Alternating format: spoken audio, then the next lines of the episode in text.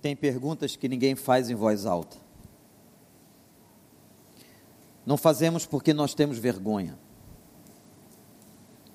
Ainda mais quando nós nos dizemos crentes. E lá no fundo, como disse um autor, no porão da sua alma, sem dizer a ninguém,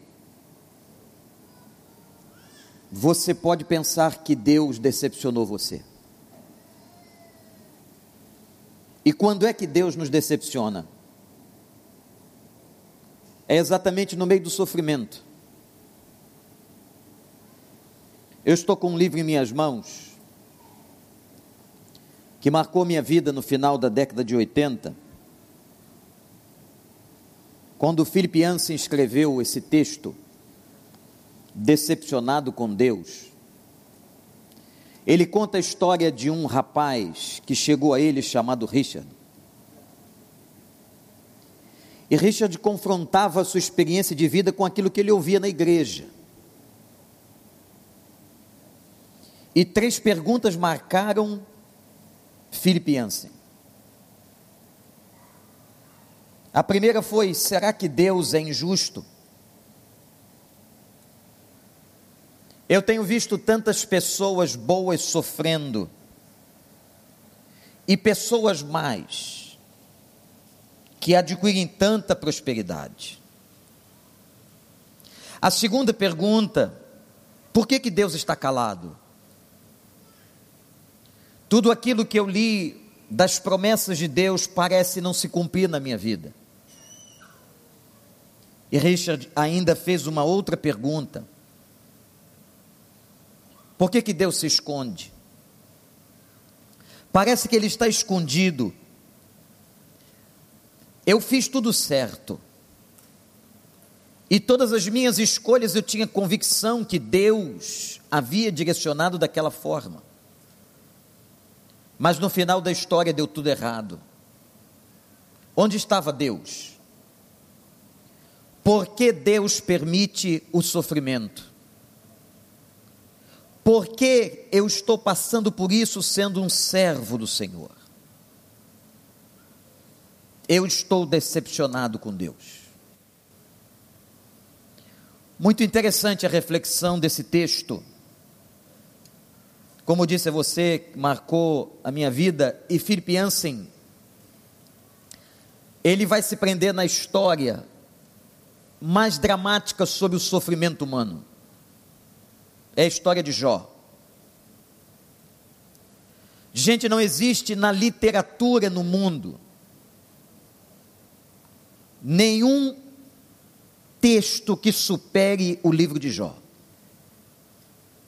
acerca do sofrimento.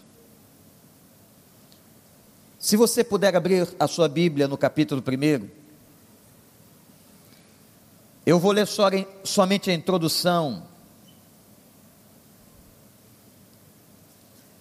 Quando diz a Bíblia que na terra de Uz vivia um homem chamado Jó. Era homem íntegro, justo, temia a Deus e evitava fazer o mal. Jó era um homem justo, íntegro, temia a Deus e evitava fazer o mal como uma pessoa com esse perfil pode sofrer. Quando nós analisamos o sofrimento, o homem natural tem algumas respostas. O homem natural diz assim: isso é determinado, é destino. Isso está escrito e tinha que acontecer. Por isso aquele avião caiu, por isso aquela doença chegou. Uma outra resposta que o homem natural dá é o negativismo. Tudo está no caos. Ora, se tudo está no caos, não haverá nada que melhore as coisas. Deus, se há um Deus, se ele realmente existe, ele não abençoa, ele não interfere. A terceira resposta do homem natural ao problema do sofrimento é o providencialismo. Deus quis assim. Se é que ele existe, eu não sei, eu nunca ouvi, mas foi ele que fez isso. Se ele tem tanto poder como dizem, foi ele que fez isso. Essas são as respostas naturais. Aí você pergunta, pastor, há respostas bíblicas para o sofrimento? O que é que a Bíblia diz? Qual é a visão daqueles que creem em Deus? Então anote porque isso é muito importante. Segundo a Bíblia, o primeiro motivo do sofrimento é a ruptura de leis estabelecidas. Quando nós interrompemos, por exemplo, uma lei natural, nós sofremos consequências. Um exemplo disso é o desmatamento no mundo.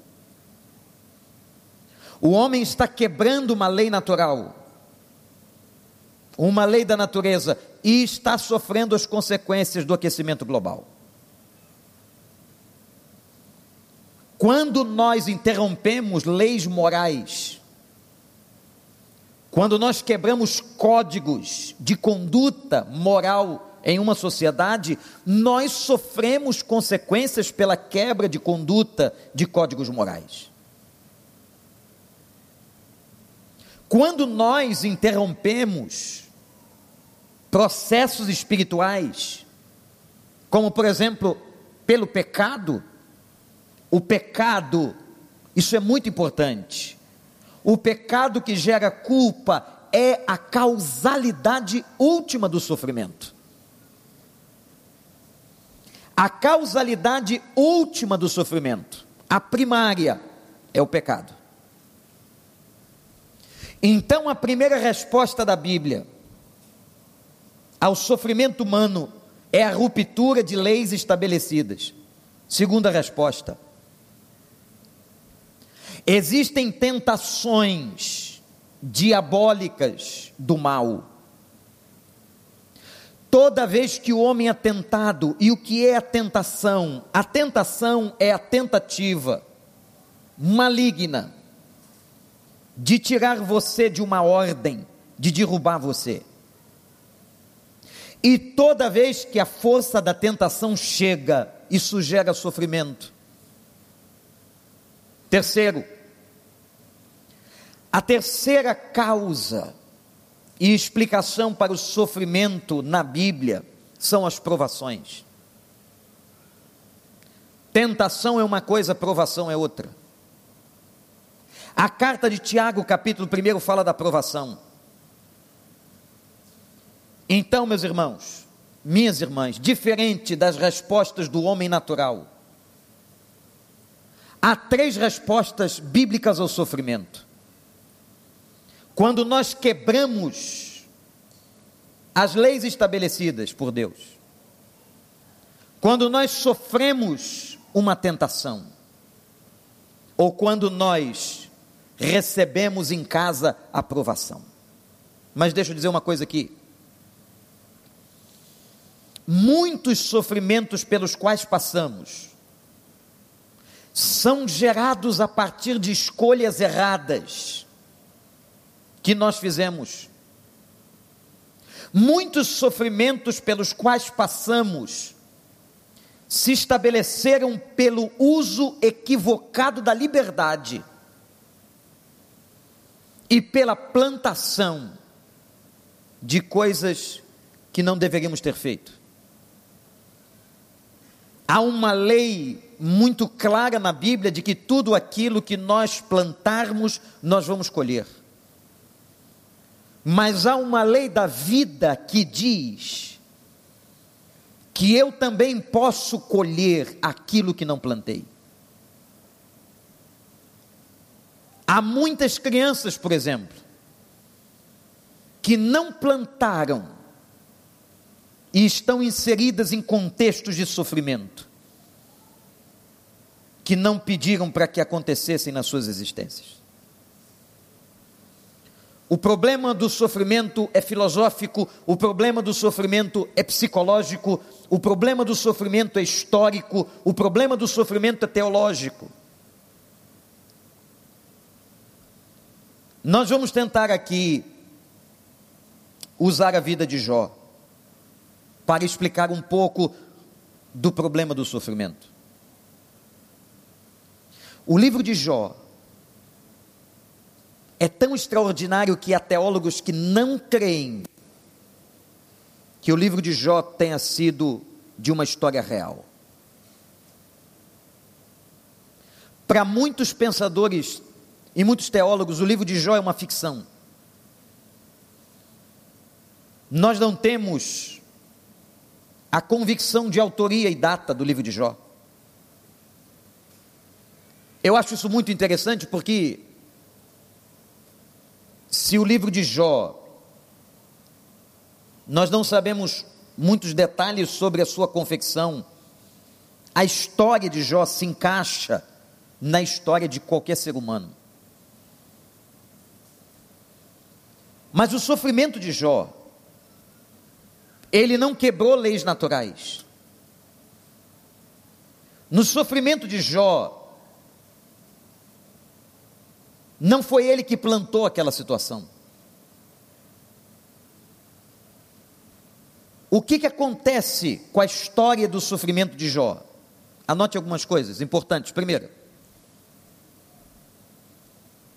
o sofrimento de Jó nos ensina que sofrer faz parte da vida humana.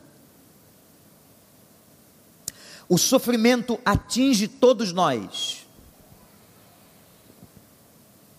Eu não sei se isso serve de consolo,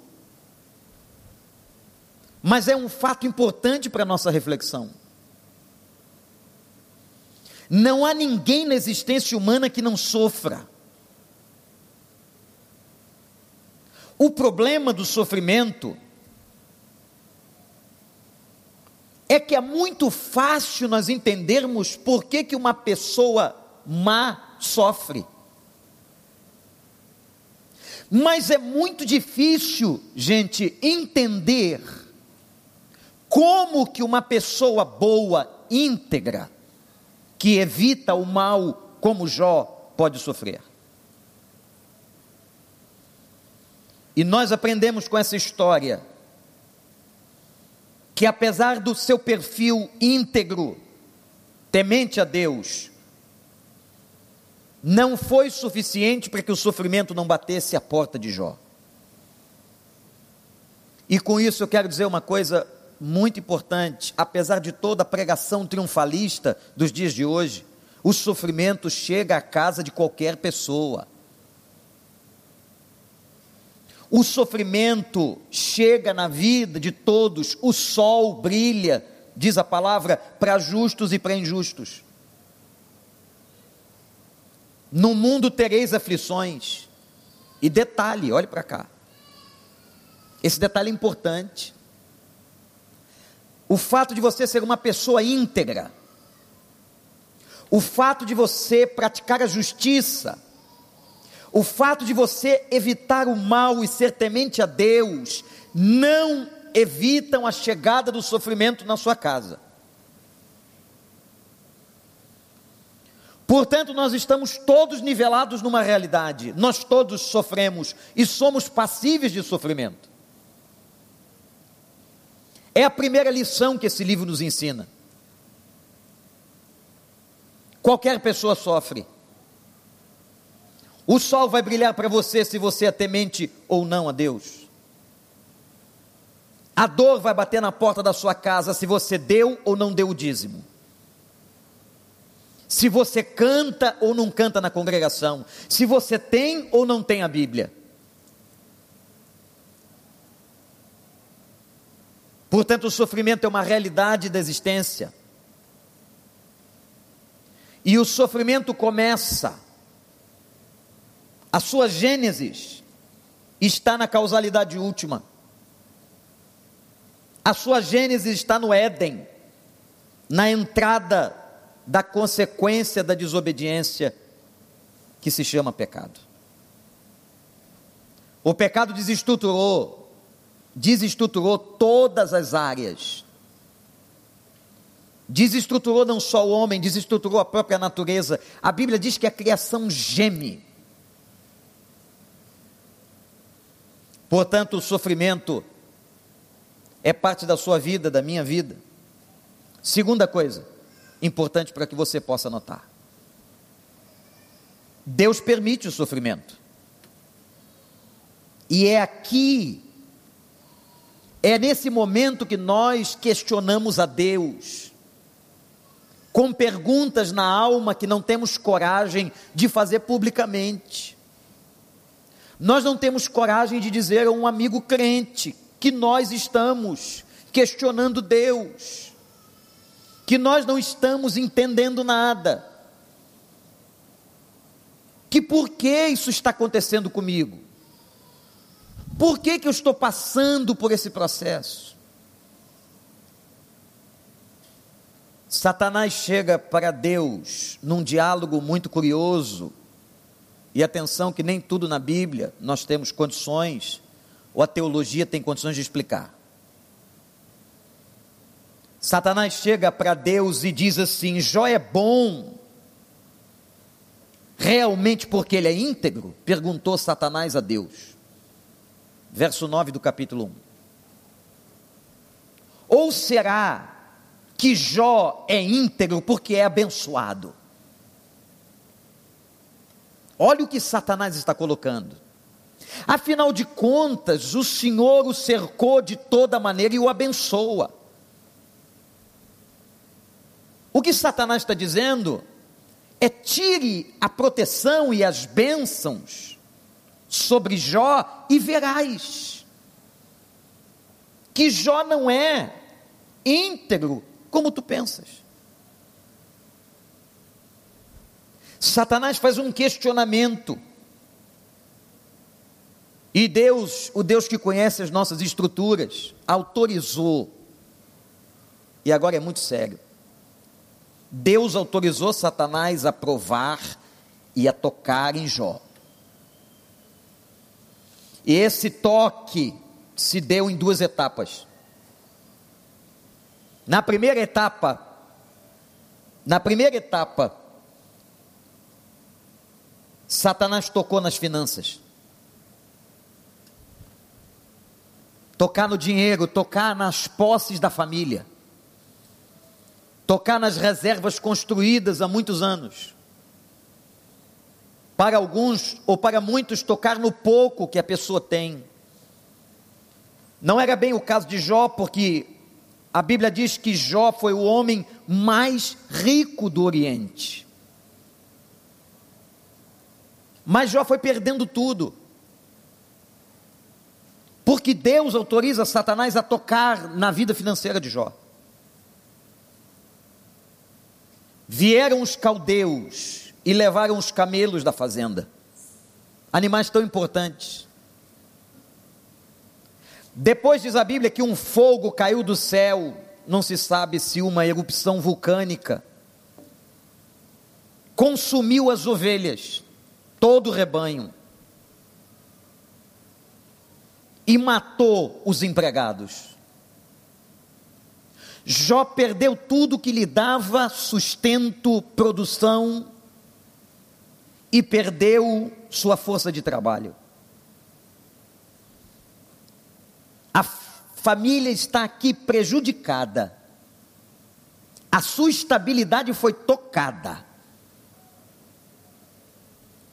O segundo toque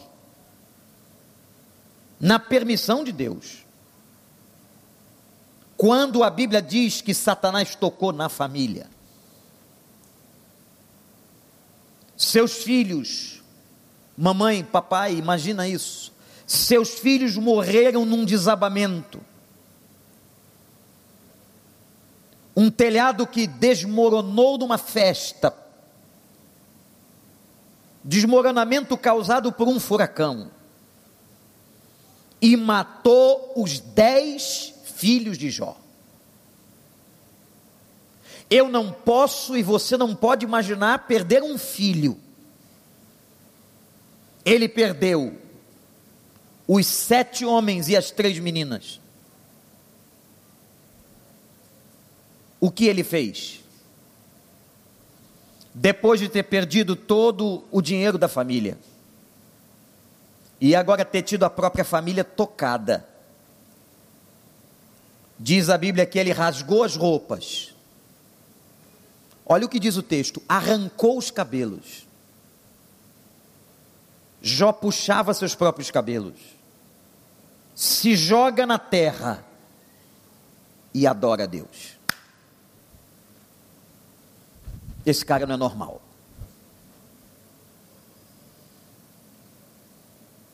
E ele diz uma frase, uma sentença inigualável: diz assim: eu saí nu do ventre de minha mãe, eu nu partirei, o Senhor deu, o Senhor levou. Louvado seja o nome do Senhor. Ele tem louvor nos lábios, ele tem gratidão, ele tem consciência, extraordinária consciência. E o versículo 22 diz uma coisa linda: diz assim: E Jó não pecou e não culpou a Deus de coisa alguma.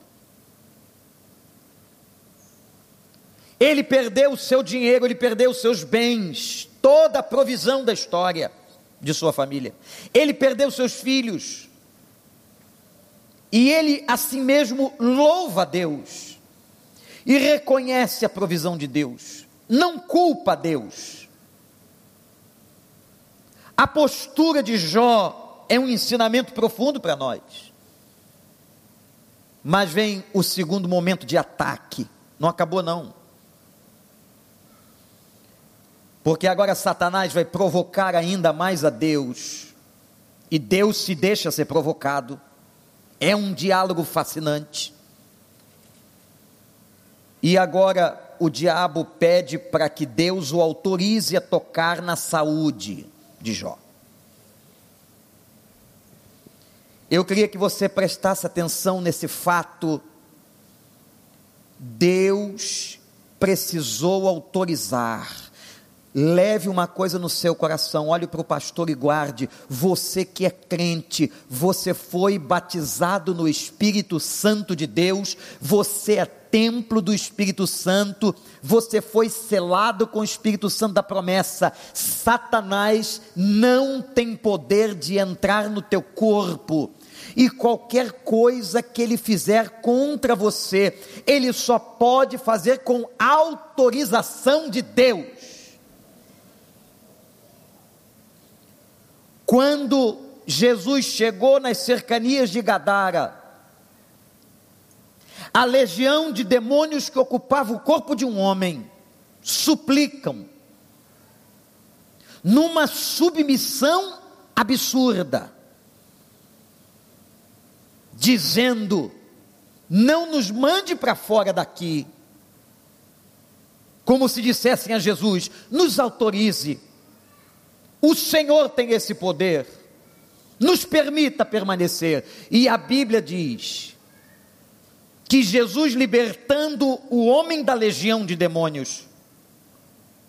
A legião possui o corpo de uma manada de porcos que vão de espinhadeiro abaixo e caem no mar da Galileia. Porque a cidade de Gadara ficava no alto.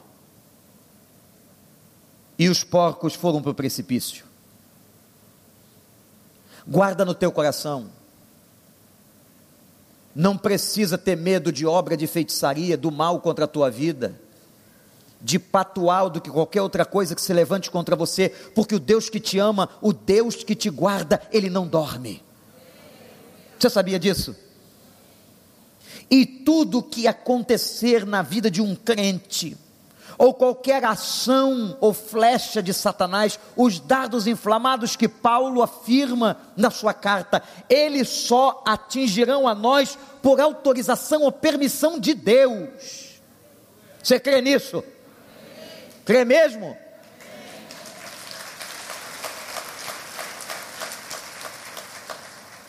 Agora tocou na saúde que a Bíblia diz que ele teve ferida da planta do pé até o alto da cabeça. A gente não aguenta uma unha encravada.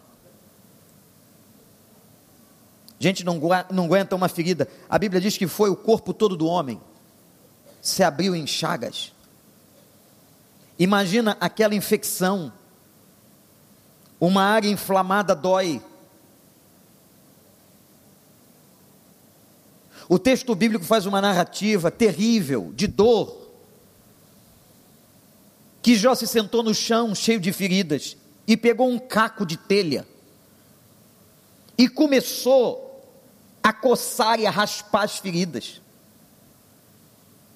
De tanta dor, de tanta coceira, dilacerante a cena. A Bíblia conta que quando os amigos de Jó os seus amigos, viram Jó, contemplaram a fazenda vazia, contemplaram e viram talvez os corpos das ovelhas, como tudo tinha sido queimado, o lugar dos camelos estava vazio e o corpo de Jó estava ferido. A Bíblia diz que quando contemplaram isso, os amigos de Jó ficaram olhando sete dias sem dizer uma palavra. Era tão chocante a cena, era tão terrível, que ficaram sete dias em silêncio. Então vejam a crueldade do sofrimento de um homem justo, um homem íntegro, um homem que evitava o mal. Ele perde seus bens, morrem seus dez filhos e ele está doente. Mas não acabou. Porque agora vai ser tocado o seu afeto. Como é isso, pastor? A Bíblia diz que ele tinha uma esposa que era talvez o seu último colo, seu último refúgio, sua companheira. Ele estava doente, ferido, a família perdera tudo, e aquela mulher era mãe das crianças. Mas ela foi tocada, malignamente tocada ela vira para o marido e diz assim: amaldiçoa Deus e morre. O que adiantou você honrar tanto a Deus? O que adiantou você ser servo de Deus? O que adiantou você ir para a igreja todo domingo? O que adiantou você ler tanto a Bíblia? O que adiantou 14 dias de oração e jejum pelo Brasil? O que adiantou? Então Jó agora amaldiçoa esse Deus, rompe com ele e morre, pede a morte ou procura ela. Esse mesmo homem repreende a esposa, repreende a esposa e faz uma pergunta para ela. Ele diz assim: nós aceitaremos o bem dado por Deus a nós, mas não aceitaremos o mal? E a Bíblia diz que em tudo isso Jó não pecou com seus lábios. Quanta lição para nós. Quantas vezes, irmãos, nós reclamamos murmuramos como Israel no deserto. E o nosso sofrimento é muito ínfimo na frente do sofrimento de Jó. Quantas vezes nós pecamos com os nossos lábios? Quantas vezes nós nos sentimos assim, decepcionados com Deus? Como Richard estava diante de Philip Jansen. Quantas vezes essa figura sou eu? É você? E nós reclamamos e murmuramos. nós também podemos ser tocados em várias áreas. Mas que a gente possa aprender hoje de manhã. Como disse o profeta Abacuque, que apesar de toda a falta, da dispensa do gado ou de qualquer outra coisa, ele continuaria louvando o nome do Senhor. Portanto, o sofrimento, gente, faz parte da história de cada ser humano. O sofrimento, numa análise última, é permitido por Deus. E toda a força do mal que atua nas sociedades e no mundo, só atua enquanto ele permitir.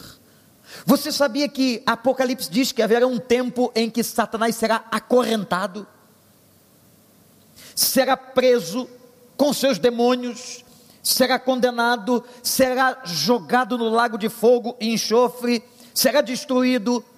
E a Bíblia diz assim, Apocalipse, por um pouco de tempo ele está solto, mas ele já está e foi derrotado pela cruz do Calvário.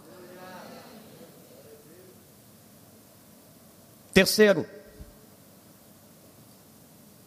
e eu quero que você fique bem atento, porque eu não vou conseguir terminar essa reflexão agora pela manhã, vou continuar à noite, sobre essa história de Jó.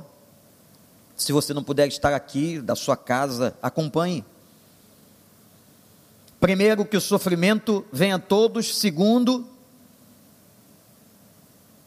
que o sofrimento é permitido. Terceiro, qual é o propósito? Porque Deus não faz nada sem propósito. Deus não faz nada sem propósito. Qual é o propósito do sofrimento? Aí cabe aquelas perguntas primárias da escola bíblica: por que e para que eu estou sofrendo? Os amigos de Jó se aproximaram dele, olha que interessante, e começaram a dar palpite. Olhe para mim, é muito fácil dar palpite no sofrimento dos outros. Eu vou repetir, é muito fácil dar palpite no sofrimento dos outros. Porque não está doendo na sua carne, é na do outro. Agora, quando o sofrimento vem na nossa carne, nós nos colocamos na posição de vitimados. Quando os amigos de Jó olharam tudo que ele estava passando, começaram a julgar. E uns diziam assim: é castigo, tá vendo? Olha aí. Eliú, um amigo, disse: Isso é disciplina de Deus. É fácil dar respostas ao sofrimento dos outros. Por que, que Jó passou e estava passando tudo aquilo? Por que você está passando por isso? Por que você tem chorado? Por que você tem sentido dor? Por que essa notícia tão difícil? Por que um ano de pandemia? Por que tantas mortes? Por que um desgoverno? Por quê?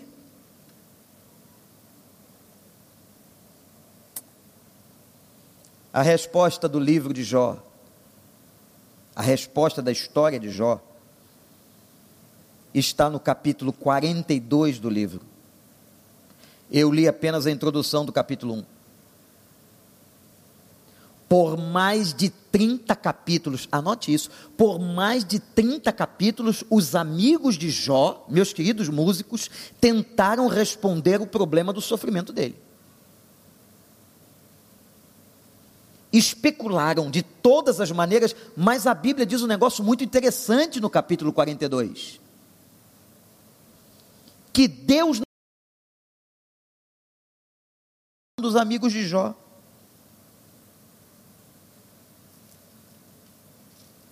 O capítulo 42 do livro. Jó então faz uma oração. E nós vamos explorar essa oração até hoje à noite. Nós vamos tentar fazer uma exegese dela. Para tentar responder o porquê, o porquê que Jó e porque nós sofremos. Então Jó respondeu ao Senhor, está falando com, com Deus dele, está falando com aquele que ele não levantou os lábios para pecar, está falando com aquele a quem ele louvou no sofrimento. Eu sei que podes fazer todas as coisas e nenhum dos teus planos pode ser frustrado. Nenhum. Tu perguntaste: quem é esse que obscurece o meu conselho sem conhecimento? É certo que falei de coisas que eu não tinha entendimento ou não entendia. Coisas tão maravilhosas que eu não podia ou não poderia saber. Tu disseste, Agora escute e eu falarei. Vou fazer perguntas e você me responderá. Vejam a declaração do versículo 5. Essa essa declaração é daquelas que a gente tem que marcar com marcador de texto. Que é o cerne, a síntese da resposta. Quando ele declara: "Os meus ouvidos já tinham ouvido a teu respeito" mas agora os meus olhos te viram. Os meus ouvidos, Senhor, já tinham ouvido sobre ti. Eu fui homem íntegro, justo e que evitei o mal. E para ser íntegro, justo e evitar o mal, tem que obedecer, tem que andar corretamente, mas a tudo isso ele atribui um conhecimento parcial. Mas a primeira coisa que me chama a atenção é que Jó vai descobrir o senhorio de Deus. Agora meus olhos te viram, por isso menosprezo a mim mesmo e me arrependo no pó e na cinza. Voltem à primeira afirmação da oração. Eu sei que podes fazer todas as coisas. Repete isso comigo, meu irmão, minha irmã. Eu sei que podes fazer todas as coisas. De novo, eu sei que podes fazer todas as coisas e nenhum dos teus planos pode ser frustrado. Nenhum, vamos lá, igreja, nenhum dos teus planos pode ser frustrado. Agora vamos dizer o texto todo. Eu sei que pode fazer todas as coisas, todas, e nenhum dos teus planos. O Senhor é verdadeiramente Senhor. O que Jó descobre no final de toda a história é que Deus era Senhor, Senhor, Quirios, diz o termo dono completo. Ele é o determinante. O Senhor pode todas as coisas. O Senhor pode fazer ou não fazer, o Senhor pode curar ou não curar, o Senhor pode apontar ou não apontar. Como disse o Richard, esse autor, ou esse personagem do nosso autor, por que tu te calas? Por que tantos anos de pergunta sem resposta? Por que, que tantas vezes pensamos que estamos no caminho certo e não estamos? Como dizia o salmista, por que te delongas? Porque o Senhor deixou que tudo isso acontecesse. Jó agora vai entender que tudo Deus pode. Olhe para mim, guarda, leva a mensagem do Senhor para a tua vida, para a tua casa, para o teu coração. Deus pode operar qualquer coisa na tua vida. O Deus da graça é o Deus da misericórdia, é o Deus da bondade, é o Deus que permitiu que coisas difíceis acontecessem, mas é o mesmo Deus que vai te abençoar, vai te agraciar, vai te respeitar, vai te amar e vai fazer muito mais além daquilo que você pede ou que você pensa. Esse é o cara. Esse é o Deus de Jó. Um Deus Senhor. E que Jó agora reconhece o seguinte: nenhum plano de Deus é impedido. Você pode dizer isso para a sua vida? Nenhum plano de Deus, aquilo que Deus tem para você, vai se completar em nome de Jesus. Não importa quantos demônios se levantem, não importa quanto vento bata no telhado da tua casa, não importa quem será atingido, mas aquilo que o Senhor tem para a tua história, para a tua vida e o teu futuro se cumprirá, porque como nós cantamos aqui, Ele é Deus fiel. Ou você acredita nas promessas de Deus e descobre no sofrimento, e essa é a beleza da descoberta do sofrimento. É a primeira. Nós temos outras que vamos ver hoje à noite, mas essa é a primeira. Entender que Ele é Senhor. É muito fácil, gente, é muito fácil dizer que Ele é Senhor, é muito fácil cantar que Ele é Senhor, é muito fácil orar e chamar Ele de Senhor, mas é muito difícil viver debaixo do senhorio. É muito difícil a gente entender quem manda é Ele. Quem manda não é a minha academia, não são os meus conhecimentos quem manda não é a minha expertise, não é a minha sabedoria, quem manda é Ele. E Jó precisou, e eu e você precisamos ir para o sofrimento, ir para a sala do sofrimento, para a gente aprender que Ele é Senhor.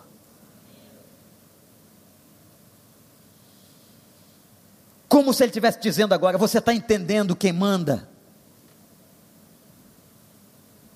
Você está compreendendo quem é que está falando com você? Porque enquanto Jó tinha os dez filhos, a fortuna, o texto que eu não li, que continua no capítulo 1, diz assim: e eles faziam festas. E não fazia uma festa só, não. Cada filho dava a sua festa. Se tinham dez, era dez meses de festas repetidas. E o texto diz que quando acabavam as festas, Jó ia oferecer um holocausto. Porque ele era um homem íntegro e justo e dizia assim: se os meus filhos pecaram, então agora eu vou oferecer a Deus para que o Senhor tenha misericórdia dos meus filhos.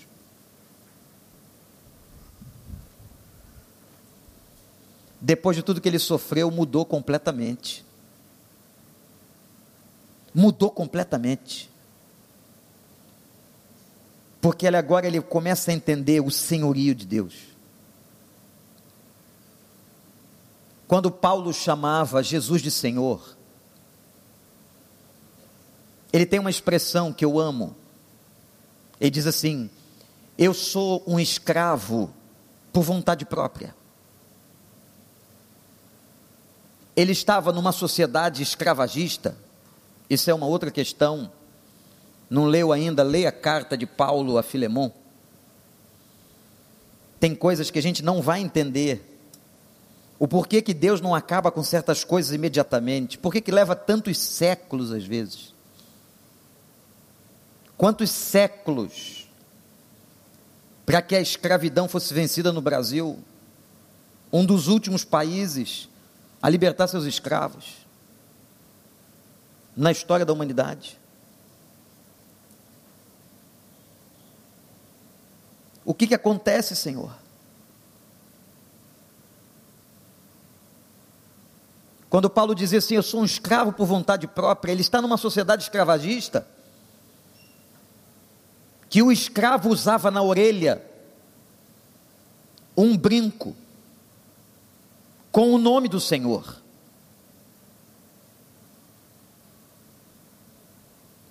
Como mercadoria, para que onde ele passasse, as pessoas o identificavam. Esse escravo pertence àquele senhor daquela fazenda.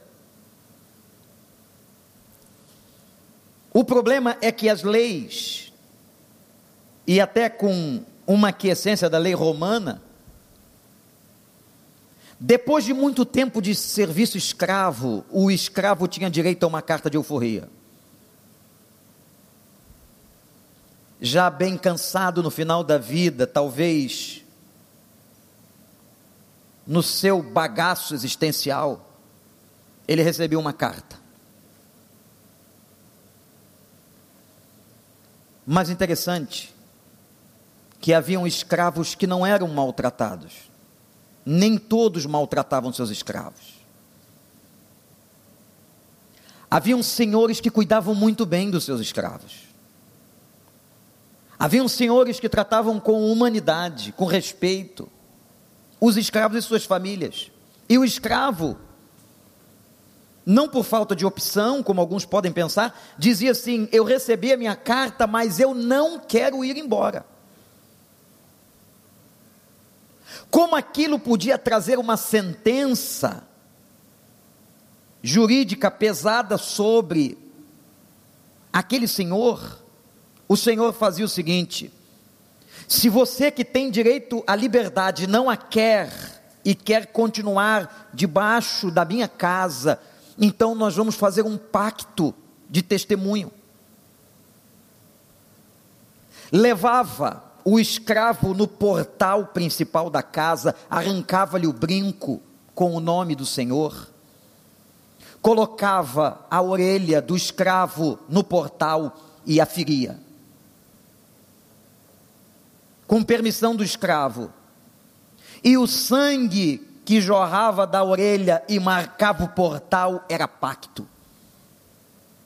Se uma autoridade jurídica romana chegasse àquela fazenda e dissesse: esse escravo já passou do tempo de ser liberto, por que não o foi? O senhor da fazenda levaria a autoridade até o portal, umbral principal e mostraria: aqui está o sangue do pacto. Por vontade própria, ele permanece debaixo do meu senhorio. Foi isso que Paulo disse, que coisa linda. Eu sou um escravo de Cristo, um servo de Cristo, não porque ele me obrigue a carregar um emblema com o seu nome, não, mas eu me coloco voluntariamente. Eu escolhi servir a Cristo por vontade. Louvado seja o nome do Senhor. Que coisa maravilhosa. Entender quem Ele é, entender quem é esse Cristo, quem é esse Deus, ao ponto de dizer: sou escravo porque quero por isso que Deus não fez robôs. Podia ter colocado um chip na cabeça humana, que não tinha jeito, vai nascer acreditando em Deus. Não. Ele coloca o chip do arbítrio. O homem com capacidade de escolher e de dizer sim ou não. E como dizia um grande teólogo, a glória de Deus, a glória de Deus está quando uma pessoa usando a sua liberdade e o seu arbítrio, decide ser escravo por volição, por vontade. Entender o senhorio de Cristo. O sofrimento tem como primeiro objetivo na minha e na sua vida que nós entendamos o senhorio de Cristo. E Ele não quer pessoas que estejam na fazenda obrigadas. Ninguém está na fazenda obrigado. Ninguém está na igreja obrigado. Ele não quer isso. Ele não quer gente cantando obrigado. Ele não quer gente orando obrigado. Ele não quer gente tendo a Bíblia e lendo de maneira obrigatória. Não, nada disso. Ele quer gente que seja escravo por vontade própria, seja servo. Você quer? O sofrimento pelo qual nós estamos passando, eu não sei qual é o seu, eu sei qual é o meu, todos nós o passamos e vamos passar até o último dia. Todo sofrimento leva, primeiramente, à noite nós veremos o resto, primeiramente, nos leva a entender que Ele é Senhor. Diz agora, diz para Ele, confessa com os teus lábios: Eu sei que tudo podes, e nenhum dos teus planos serão impedidos. Pode o homem fazer o que for, Satanás pode se bater como um siri na lata. Ele pode, pode vir furacão, pode vir o fogo do céu que queimou as ovelhas, que matou os empregados, pode vir, mas eu sei que tudo podes e nenhum dos teus, nenhum, nenhum, nenhum, nenhum, nenhum será impedido. Nenhum. Por isso, meu irmão, minha irmã, às vezes a gente não entende o sofrimento. E não é para entender às vezes. Jó levou esse tempo todo. Só no capítulo 42 que ele começa a orar e confessar o que ele aprendeu. Comece a aprender que Ele é Senhor. Aquele que quiser, olha o que Jesus disse: aquele que quiser, não é obrigado, não. Aquele que quiser vir após mim, que negue-se a si mesmo, que coloque a orelha no portal da casa, que tome a sua cruz e me siga. É quem quiser. Se você não quiser, continue vivendo como um homem natural. Se você não quiser, continue dando respostas naturais ao sofrimento. Mas se você quer seguir a Cristo, entenda que Ele, Ele, Ele, Ele, Ele é Senhor. Ele é Senhor. Isso dá uma tranquilidade tão grande no coração da gente isso faz a gente agora de manhã ir para casa de outra maneira. Sabe por quê? Porque eu vou para casa sabendo que aconteceram tantas coisas e você vai sabendo que aconteceram tantas coisas na sua vida esse ano de pandemia, essa dificuldade toda, essa loucura do mundo, mas Deus não perdeu o controle da sua vida, da sua história. E que tudo que ele planejou vai rolar, vai acontecer. E uma coisa eu sei: que o futuro, diz o Senhor, que eu tenho para vocês, não é um futuro de mal, mas é um futuro de vitória, porque nós não seremos, nós já somos mais do que vencedores. Romanos capítulo 8. Nós já somos. E agora a gente começa a entender, quando entende o senhorio, começa a entender que tudo coopera para o bem daqueles que amam a Deus tudo isso que te aconteceu, tudo isso que está acontecendo, essas lágrimas que você está derramando, você que está em casa louvando e cultuando com a gente, essas lágrimas que você está derramando tem propósito e Deus está te ensinando o senhorio e dizendo a você: quem toma conta de você sou eu. Eu tomo conta de você. Você não entregou a vida para mim? Você não entregou a vida para mim? Então espere e confia que eu vou dar jeito. Feche os seus olhos e diz assim, ó. Se você quiser, se você não quiser, não diz não. Eu bem sei que tudo podes. Fala para ele. Eu bem sei que tudo podes. E nenhum dos teus planos para mim serão impedidos. Nenhum Agora abra os seus olhos e veja. Coloca, por favor, produção, o início da letra desse cântico aqui. Essa poesia que Paulo, pastor Paulo acabou de elogiar. Olha que interessante essa letra. Me ajudem aí vocês que estão na técnica. Eu dei tantas voltas e não os muros não vieram ao chão. Lembra de Josué? Ele deu sete voltas e caíram os muros. Nós, às vezes, damos doze e não cai. Mas ele afirma pela fé: Meu Deus jamais falhou. A guerra, nós estamos na guerra, Fernando. A guerra vencida está. Você crê nisso? A guerra vencida está. Nós estamos num jogo que nós já somos vencedores. Eu só tenho que aprender a esperar a mudança chegar. Aquilo que ele vai mudar. Pois o meu Deus jamais falhou. As tuas promessas quando Paulo fala aos Coríntios que há sims na Bíblia, todos os sims da Bíblia são as promessas, as promessas estão de pé. Eu estarei convosco todos os dias. Eu sou o teu refúgio, fortaleza, socorro presente na angústia. Você já é mais do que vencedor. Eu te dou um novo céu e uma nova terra. As coisas velhas já se passaram e tudo se faz novo. As promessas estão de pé. Tu és fiel eu agora descanso em tuas mãos, e a minha confiança é: meu Deus, jamais, jamais, jamais falhou. O sofrimento levou você, e nessa reflexão com a palavra de Deus, e tudo que você passou e tem passado, o sofrimento está te levando a entender quem é que manda, quem é que está com o controle na mão. Não é o diabo, não é o governo, nem você com a sua inteligência.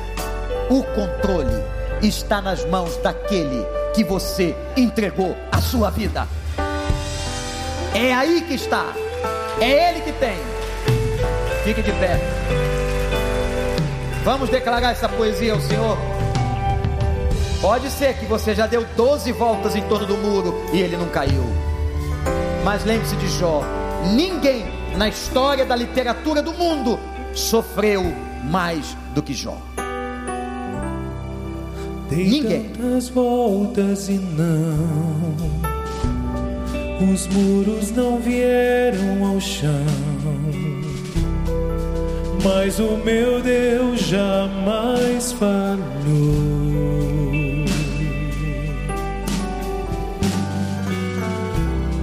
A guerra vencida está.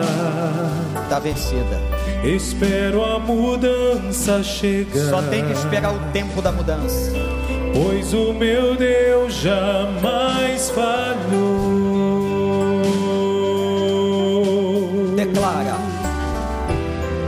A tua promessa sempre estará de pé. Tu és fiel. Descanso em tuas mãos. Minha confiança é. Meu Deus jamais falhou. Não, não, ele não falhou nunca. Não falhou, não falhe, não vai falhar jamais na tua vida. A noite passará. Vai passar, vai passar. tudo se cumprirá. Nenhum tio da sua palavra Te deixará de ser cumprida. louvarei mais outra vez. Diz assim: Tu és suficiente. Jesus, teu amor por mim É suficiente, Senhor. é suficiente. Te louvarei. Te louvarei Mais outra vez. outra vez.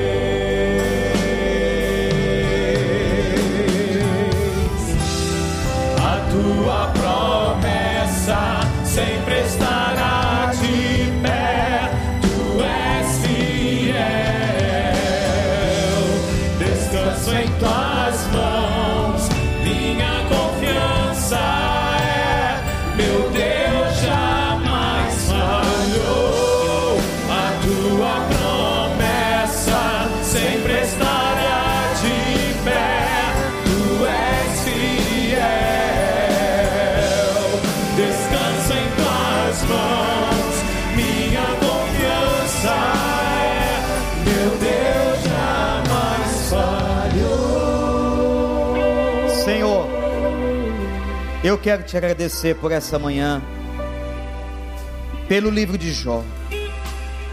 pela sua história tão difícil, que ensina para a gente sobre o nosso sofrimento. Sofrimento que ninguém está isento. Sofrimento, Senhor, que acontece debaixo da tua permissão, a tua vontade permissiva, e o sofrimento que nos ensina o teu senhorio. Pai, que nesta manhã, aquele meu irmão, minha irmã que está na sua casa, em qualquer lugar do mundo ou aqui neste ambiente, que essa pessoa possa permitir e ver que o Senhor está no controle de todas as coisas, que a tua soberania, que o teu senhorio continuam mandando na história especialmente na história da vida de cada um de nós.